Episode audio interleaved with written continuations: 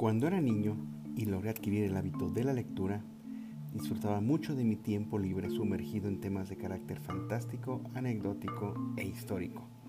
Acompáñenme por un viaje a través de los capítulos y episodios más representativos de aquellos tiempos, que incluso hasta el día de hoy forman parte de mi ideario personal y continúan indelebles en mi memoria como la primera vez que tuve conocimiento de cada uno de ellos.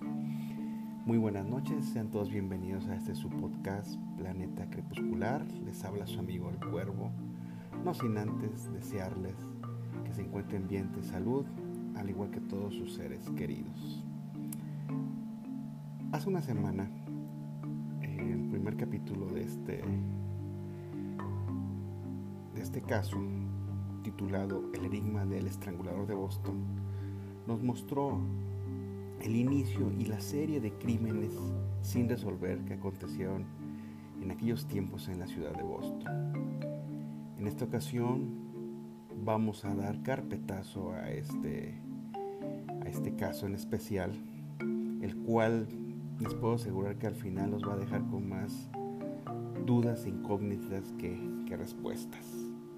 Como lo dije, la serie de crímenes en la ciudad de Boston en aquellos años estamos hablando del 63, 1963 específicamente, no, no llegaban a su fin a pesar de las pesquisas, investigaciones, líneas que se abrieron por parte de las autoridades de aquellos tiempos. Previo al mes de enero de 1964, la animación de las fiestas navideñas había disipado en una buena parte el horror de los asesinatos. Había cosas más importantes en que pensar pero el estrangulador no deseaba ser olvidado. La noche del 31 de diciembre, la joven de 19 años llamada Mary Sullivan, quien había trabajado un corto tiempo como enfermera, se encontraba sola en el departamento de Bacon, Hill, que compartía con dos amigas. Las muchachas regresaron a su casa el sábado 3 de enero después de tres agotadoras jornadas de trabajo en el hospital. Sabían que su compañera les esperaba dentro Abrieron la puerta y encendieron la luz, y entonces la descubrieron, pero no como ellas la esperaban. Minutos más tarde corrían ambas por la calle aterrorizadas tropezando con la gente, gritando. La policía acudió de inmediato al departamento acompañándolas. El espectáculo contemplado por las dos jóvenes iba a dejarlas marcadas por el resto de su vida, e incluso a los agentes de la ley, que quedaron terriblemente impresionados al ver a Mary Sullivan esta estaba sentada en la cama, apoyada la espalda contra la cabecera completamente desnuda, con las consabidas medias retorcidas y el lazo en torno al cuello. Tenía las piernas abiertas y en sus genitales había introducido el criminal el palo de una escoba. Entre los dedos del pie derecho había insertado una tarjeta navideña de alegres colores con el siguiente texto. Happy New Year. El departamento fue sometido a un examen escrupuloso, microscópico y físico. Se obtuvieron algunas partículas de papel estaño como el utilizado por los fotógrafos. Esto mm, que demostraba que no contento con desnudar a las mujeres, el asesino gustaba de fotografiarlas. Fue a partir de ese crimen que el fiscal general del estado, Edward W. Brooke, decidió dejar de lado los métodos utilizados hasta entonces para recuperar la investigación desde sus inicios.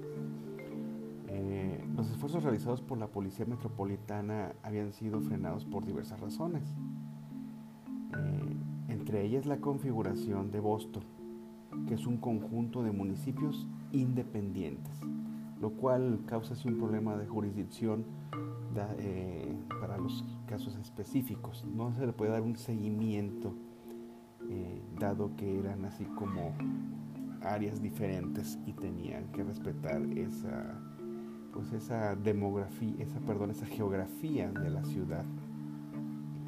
Eh, ya que esta ciudad está formada por un núcleo urbano central, comercial industrial, rodeado por casi un centenar de poblaciones en un radio de casi 50 millas donde viven los bostonianos que han de desplazarse a su trabajo eh, al centro. Cada una de las aglomeraciones cuenta con su propia policía, lo que contribuye a veces a tornar muy caótica cualquier situación de investigación. Algunos asesinatos habían sido cometidos en poblaciones periféricas como Lynn, Lawrence, Salem y Cambridge, pertenecientes a comisarías y fiscalías diferentes. Brooke pertenecía al Partido Republicano y además era el primer fiscal negro nombrado en Estados Unidos, a pesar de que Massachusetts fuera un estado demócrata por tradición. Este hombre concedió la responsabilidad de la investigación a su ayudante John S. Bottomley, un hombre inteligente y de mente muy muy abierta, quien introdujo diversos cambios a esta.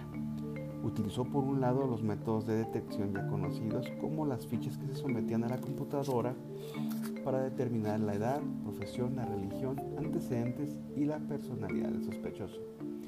Pero recurrió además a otro método, la intervención de clarividentes dotados con poderes extrasensoriales. Así es, los sospechosos tuvieron que pasar por diversas pruebas que incluían el uso de pentatol y de diversas drogas eh, alucinógenas para hacerlos confesar se solicitó el apoyo de antropólogos, grafólogos y psicoanalistas. La gente más inteligente del país en esos tiempos en estas disciplinas participaron en la solución del crimen. Fue entonces que Brooke aceptó la sugerencia hecha por su ayudante de invitar a Peter Hurkos, un clarividente holandés que se encontraba en aquel momento en California, famoso por haber resuelto 27 asesinatos en 16 diferentes países debería tomar un avión que aterrizase en Providence, capital del estado de Rhode Island, a 75 millas de Boston. Ni el fiscal ni los miembros de la policía deseaban que los periódicos se enterasen de sus intenciones, ya que obviamente se burlarían de ellos. Entonces, la tarde del 29 de enero de 1964, cuando Peter Hurkos mm, subió al automóvil que lo esperaba en el aeropuerto de Providence, preguntó al detective Leo Martin, quien lo recogió, cómo seguía la pierna de su hija y si a su muchacho seguían molestándole las anginas. El hombre se sorprendió al escuchar estas palabras. Por un momento creyó que Peter, el holandés, había estado investigándolo solo para sorprenderlo.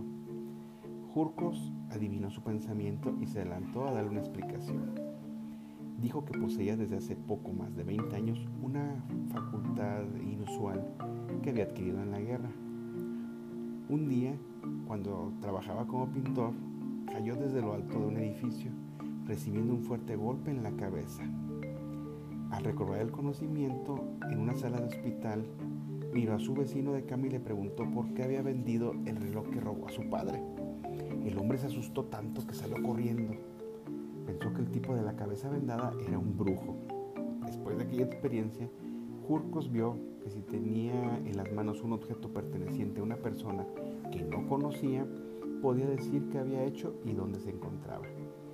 De esta manera, y con la ayuda de psiquiatras que confiaban en sus dones, este hombre ayudaba a localizar gente extraviada, en especial niños. La policía de Ámsterdam recurría eh, a Peter van der Horst, quien se hacía, sería llamar a la postre Peter Hurkos a partir de entonces sobre todo para encontrar a los niños de los que nada se sabía desde hace varios días. En la mayoría de los casos aparecían ahogados en los canales de la ciudad. Su fama se extendió por toda Europa y llegó hasta los Estados Unidos, a donde fue invitado en 1963. La policía de Boston no sabía qué pensar.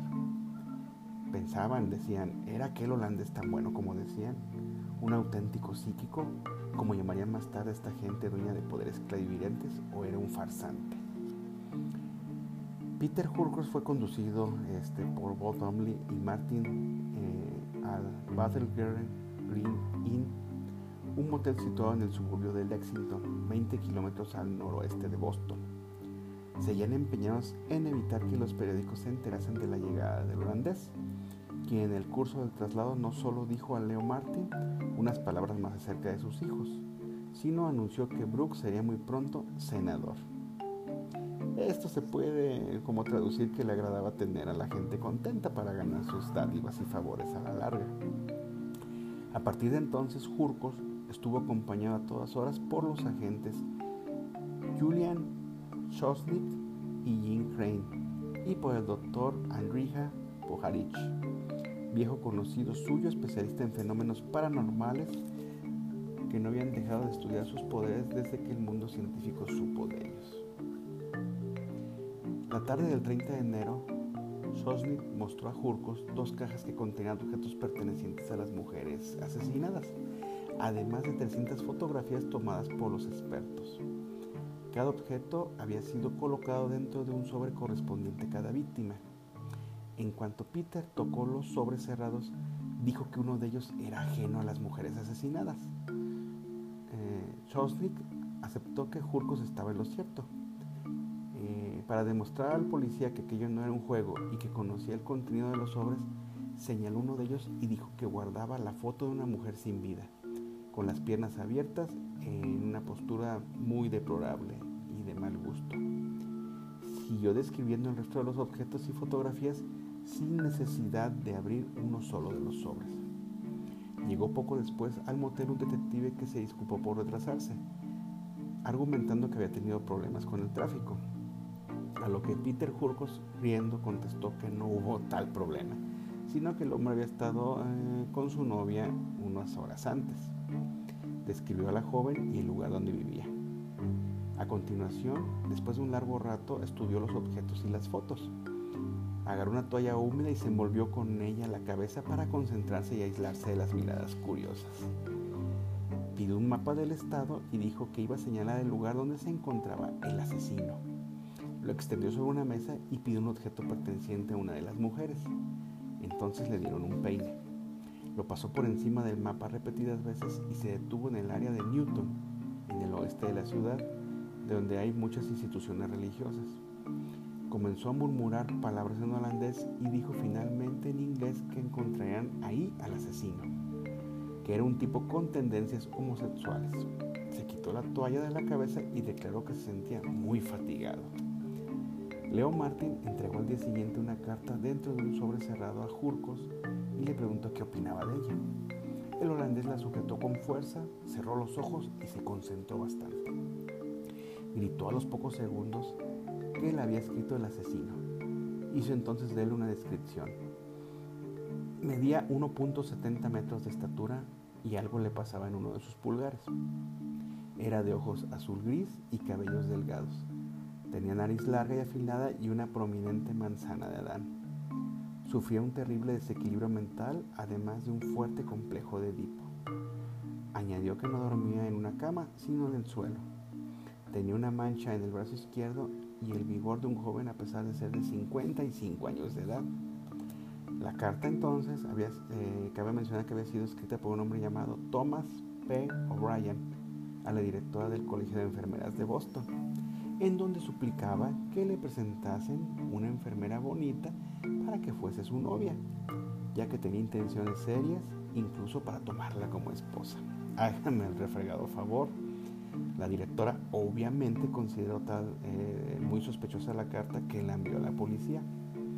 Un par de agentes fueron en busca de O'Brien, de quien Julcos había, hecho, había dicho perdón, que debía ser arrestado para evitar que volviera a matar a, a alguna otra mujer. Llamaron a la puerta y les abrió un individuo que correspondía exactamente a la descripción hecha por el holandés. Preguntó a los policías con voz algo afeminada, según se describe, que qué deseaban. Estos le preguntaron si era el autor de una carta dirigida a la escuela de enfermeras. Entonces el hombre, por demás molesto, cerró la puerta violentamente en las narices de los oficiales, los cuales abandonaron el lugar, ya que no podían llevarse consigo a O'Brien porque no existía ningún cargo en su contra. Más tarde se obtuvo una orden de cateo, además de la recomendación de conducir al hombre a un psiquiatra. Vino posteriormente a averiguarse que O'Brien había trabajado en un hospital regido por religiosos, donde él se encargaba de bañar a los pacientes y que lo habían echado de una congregación religiosa por sus tendencias homosexuales. Jurcos declaró que aquel hombre mataba mujeres para ofrecerlas en sacrificio a Dios, pero que jamás tuvo con ellas el menor contacto este, físico, lo cual sería después plenamente confirmado. Conducido Brian a un hospital psiquiátrico, declaró que se alegraba de ser por fin detenido como asesino de tantas mujeres. La descripción hecha por Jurcos encajaba con el examen hecho al sujeto, con todo y la marca del brazo. La dueña de la casa declaró, eh, donde, la dueña de la casa donde vivía O'Brien declaró por otra parte que su huésped era un tipo muy raro, que dormía en el suelo y se bañaba con los zapatos puestos, pero no explicó de qué medio se valió para averiguarlo. Ya ven cómo son a veces este, algunas personas medio curiosas. Se le practicó a O'Brien un examen psicológico. Nada se descubrió en su contra. Fue colocado ante el detector de mentiras a pesar de no ser eficaz en un 100% y de que sus resultados no se aceptan como prueba por ningún tribunal. El psiquiatra entonces declaró finalmente que aquel individuo que, había llevado, que habían llevado ante sí eh, no era ningún asesino, sino que estaba más loco que nada, que una cabra. Solo seis días trabajó Jurcos en el caso del estrangulador, suficientes para perder 15 kilos, según se, se refieren en las reseñas, y tardó varios meses en recuperarse de la tensión a la que se había visto sometido. El siguiente año fue llamado, esto es así como corolario por la compañía Fox, para trabajar como asesor en la película que, iba a filmar, que se iba a filmar en Hollywood sobre el estrangulador de Boston, con el actor Tony Curtis como principal. Pero ya que Hurkos insistió en afirmar que el verdadero culpable era aquel O'Brien, por él designado, y no otro que agradaba más a la Policía Metropolitana de Boston, eh, ya que había pues, un prestigio y un renombre que mantener, se molestaron con él y al final de cuentas no se concretó el contrato. Eh, después de ser puesto en libertad, el hombre designado por Peter Hurkos regresó al parecer a la calma pero el 22 de enero del año siguiente, es decir, en 1965, apareció otro sospechoso. Era un antiguo estudiante de la Universidad de Harvard que había sido arrestado por el sargento Leo Davenport. Era un vendedor de LSD que había intentado estrangular a su mujer en plena vía pública.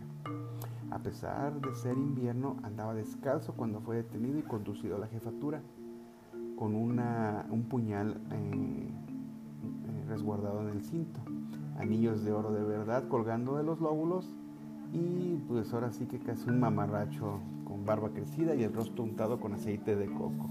Una joyita de personaje. Entonces los policías le dijeron, ¿me recuerda usted a Otelo, el personaje de Shakespeare? le dijo. A lo que contestó aquel tipo que sí, en realidad estaba reviviendo la tragedia, de, la tragedia del modo de Venecia que asesinó a su esposa Desdémona por celos injustificados. Era un excéntrico conocido ya por los psiquiatras, eh, además de, ser un desequilibrado, un desequilibrado a nivel mental, a pesar de su elevado IQ de 170. Explicaba su expediente que era un adicto a las drogas y un inadaptado que sufría de graves trastornos de la personalidad y que sentía un odio feroz hacia las mujeres desde sus años de infancia. Como medida de seguridad fue trasladado al hospital psiquiátrico de Bridgewater 40 kilómetros al sur de Boston. Eh, tres años después del primer crimen, la policía disponía de cuatro sospechosos. Uno era el hombre señalado por Peter Hurkos que se encontraba confinado en aquellos tiempos en el Centro de Salud Mental de Massachusetts. Otro era el retrasado mental designado por el publicista clarividente, que tenía la inteligencia de un niño. Eh, estaba el Otelo de, tercera que se negaba a hablar o decía incoherencias con la sola intención este, de enfurecer a los psiquiatras. Y el cuarto era el mismo publicista del cual hice mención, que sabía muchas cosas gracias a sus poderes extrasensoriales, afirmaba él, o porque era víctima de un desdoblamiento de personalidad. Háganme favor. Y en aquel centro de Bridgewater sucedió algo el 4 de marzo de aquel año. Este es un punto de inflexión que al final de cuentas nos va a dejar con más dudas que respuestas, pero como lo dije en un inicio de este eh, episodio. Eh, resulta que un sujeto confinado en el hospital psiquiátrico confesó un día a su compañero de celda que él era el tan buscado estrangulador de Boston. A pesar de que parecía decirlo en broma, esta persona pidió ver al director para contarle lo que había escuchado. El sujeto que había eh, hecho aquella confesión se llamaba Albert de Salvo. Tenía 35 años de edad y era pintor de fachadas de profesión. El director pidió la hoja clínica de aquel sujeto y avisó a Bottomley. Vio que había sido eh, recluido por obseso sexual, pero algunos psiquiatras habían declarado que era solo un bromista. Se recordó entonces el asunto de la cinta métrica, protagonizado por él cinco años atrás, este, ahí les va la explicación. Mm, esto de la cinta métrica resulta que en aquel tiempo un hombre de pelo oscuro y ojos perspicaces llamaba a la puerta de una casa, escogida por él al azar. Si abría una mujer y no era de nada fea, se presentaba como Mr. Johnson, trabajador de una agencia de modelos. Eh, el director, argumentaba él, le había dado el nombre de la dama, entre otros para que la viese y le tomase las medidas. Y él le decía, aceptaría posar en ropa interior con la promesa de ganar 40 dólares por hora presentándose ante una cámara fotográfica. Si la respuesta era sí, el supuesto Mr. Johnson sacaba del bolsillo una cinta métrica, medía cuidadosamente a la candidata a modelo y anotaba todo en una libreta. Eh, medidas en general de su cuerpo. Eh, pero como no fuesen llamadas de inmediato por la agencia, algunas mujeres dedujeron que habían sido estafadas y denunciaron lo sucedido a las autoridades. El hombre de la cinta métrica eh, fue detenido el 17 de marzo de 1960. Era Albert de Salvo. Mm, posteriormente sometido Albert eh, de Salvo a un examen psiquiátrico, se consideró que poseía una personalidad psicopática. Nadie cayó en la cuenta de que solo deseaba divertirse a expensas de algunas mujeres, eh, pues lindas, ¿verdad? Pero un poco ingenuas así que fue juzgado el 4 de mayo de 1961 acusado de ultraje y faltas a la moral y condenado a dos años de cárcel. Fue puesto posteriormente en libertad en abril del siguiente año, es decir, dos meses antes del asesinato de Anna Slesers, y el 5 de noviembre eh, fue acusado de nuevo, ahora de ser el famoso hombre verde, así llamado por vestir ropa con ese color ante sus víctimas y portar enormes anteojos y guantes. Disfrazado de este modo, amenazaba a las mujeres, pero jamás pasó la cosa de una tonta broma. Ante la sorpresa general, aquel hombre se arriesgaba a ir a la silla eléctrica, al confesarse autor de varios crímenes atroces de los que muy pocos creían que, fuese, que fuera el, el causante. Una cosa era divertirse asustando a las mujeres y otra matarlas a sangre fría. A lo largo de seis meses, desde el verano de 1965 hasta fines de otoño, el ayudante del fiscal y el criminalista Matt Grau escucharon la confesión hecha por De Salvo. Conscientemente o bajo hipnosis, el hombre describió los crímenes sin decir nada del otro mundo. Era como si repitiera lo que pudiera haber leído en cualquier diario. Después de su confesión, que no a todos dejó convencidos porque era rica en contradicciones y en puntos este, de Salvo fue juzgado en junio de 1966 y condenado a cadena perpetua, pero no por asesinato, sino por otros delitos como robos, atracos y delitos sexuales sin importancia. Logró escapar del hospital psiquiátrico. Se especula que con la complicidad de algún carcelero eh, que hizo simpatía con él, y en ese entonces todas las damas este, de la ciudad de Boston se aterraron al conocer la noticia.